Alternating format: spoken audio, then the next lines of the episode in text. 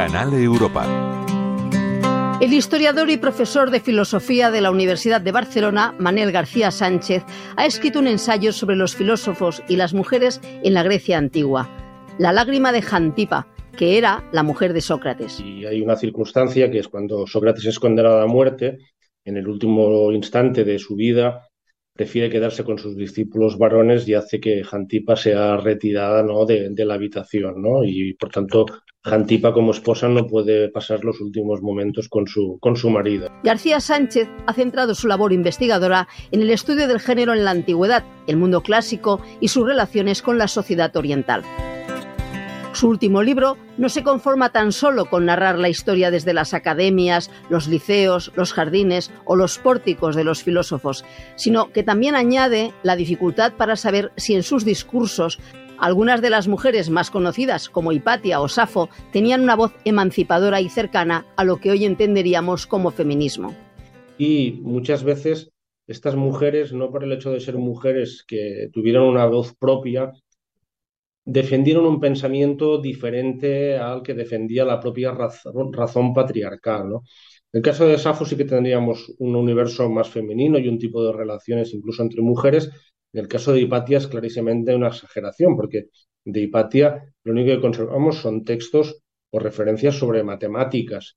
Entonces nosotros no sabemos qué es lo que ella pensaba sobre los derechos de las mujeres, que sin duda fue una mujer importantísima y una mujer con voz propia que no era habitual en la antigüedad, eso es una realidad, pero no podemos de ahí inferir que su palabra fuese un discurso lo que podríamos hoy considerar como emancipatorio.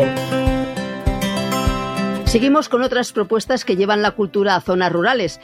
En el municipio salmantino de Moras Verdes han inaugurado un museo centro cultural abierto a la naturaleza y destinado especialmente a los jóvenes. La Fundación María Cristina Masabeu ha instalado 60 obras de artistas contemporáneos, algunos relacionados con el land art. Principalmente son fotografías, pero también se muestran esculturas, piezas textiles y pinturas. Con una colección que es espectacular, no solo en cuanto a contenidos estéticos y visuales, sino en cuanto a firmas Aquí hay firmas históricas de artistas de, grandes artistas del siglo XX, incluso de artistas muy jóvenes del siglo XXI, que es una de las características de la colección. Ángel Antonio Rodríguez, comisario de la exposición, resalta que la temática que une a todas las obras es la idea de camino como metáfora de vida, y lo hace a través de diferentes temáticas relacionadas con el paisaje, la memoria, la acción, la materia y la mirada al territorio. Situada en medio de la dehesa salmantina, la idea del centro expositivo de Moras Verdes es revitalizar culturalmente una zona rural rica en patrimonio natural como la Sierra de Francia y la vecina Ciudad Rodrigo.